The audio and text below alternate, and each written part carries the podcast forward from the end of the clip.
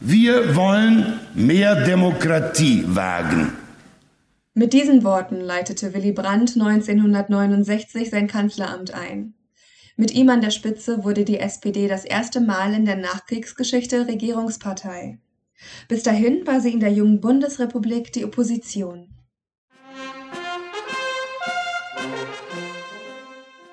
Die SPD hat ihre Wurzeln in der Arbeiterbewegung Mitte des 19. Jahrhunderts. Bekannte Namen wie Ferdinand Lassalle, August Bebel und Wilhelm Liebknecht waren dabei Schlüsselfiguren. Sie sahen sich als Interessenvertreter der Arbeiter, waren dem Marxismus programmatisch nah und nahmen damit im Kaiserreich die Rolle der Opposition ein. Ihre Aktivitäten wurden in den Untergrund gedrängt und Parteimitglieder polizeilich verfolgt.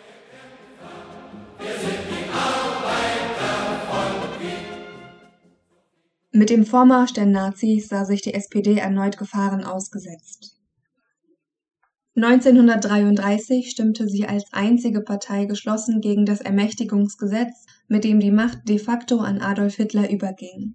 Die Partei wurde verboten, ihre Mitglieder verfolgt und verhaftet, viele in KZs interniert. Nach dem Krieg wurde die neu gegründete SPD in der DDR mit der Kommunistischen Partei Deutschlands zur Sozialistischen Einheitspartei Deutschlands, also kurz SED, zwangsvereint.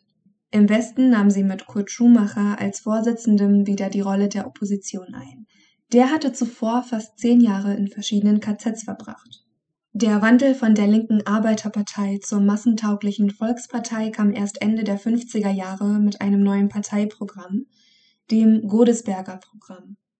Kurz zusammengefasst, weg vom Marxismus hin zur sozialen Marktwirtschaft. Der Wandel zeigte 69 seinen Erfolg in der Wahl Brandts zum Bundeskanzler. Sein Kabinett beschloss Änderungen, die uns noch heute betreffen, zum Beispiel die Senkung des Wahlalters auf 18 Jahre oder die Einführung des BAföGs. Sein Nachfolger Schmidt sah sich in den 70er Jahren vor allem mit Krisen konfrontiert. Terrorismus, Ölkrise, Weltwirtschaftskrise. Auch innerparteiliche Konflikte kennzeichnen diese Zeit.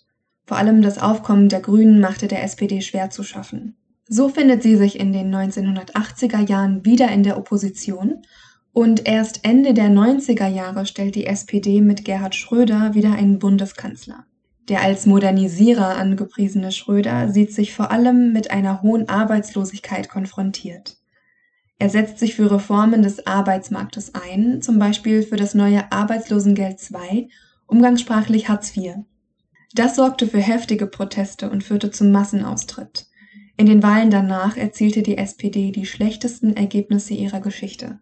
2013 waren es knapp 26 Prozent, 2017 gerade einmal 20,5, also knapp 20 Prozent weniger.